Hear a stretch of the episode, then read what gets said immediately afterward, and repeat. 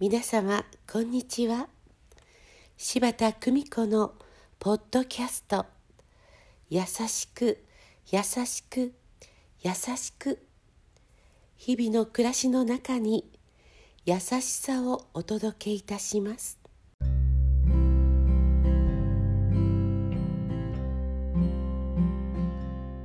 見取り師柴田久美子でございます。幼い頃私には小児喘息の持病があり決まったように月曜日の朝になると発作を起こしていました。昨日日曜日はあんなに元気だったのにお休みで遊びすぎたかね。まあいいじゃないか。このぐらいで。などと父と母はいつもこんなやり取りをしていました。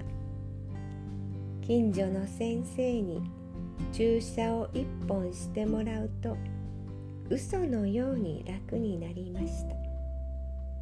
その日の午後には布団の上で遊ぶ私をいつも母は笑いながら抱いてくれました。父も同じです。大好きな板チョコを買ってきたのも父です。私の存在そのものが愛しくてたまらないと感じさせた父母でした。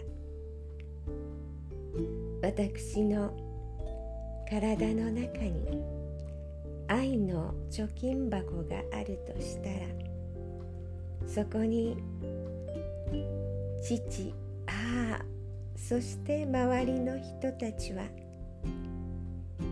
チャリンチャリンと愛の貯金をしてくれました。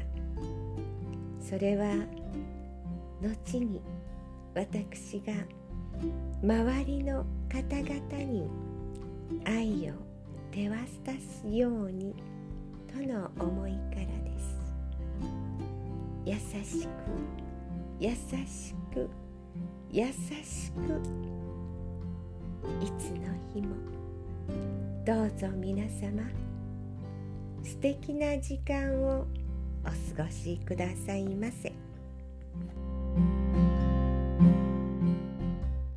ご視聴ありがとうございました。今日も素敵な一日をお過ごしくださいませ。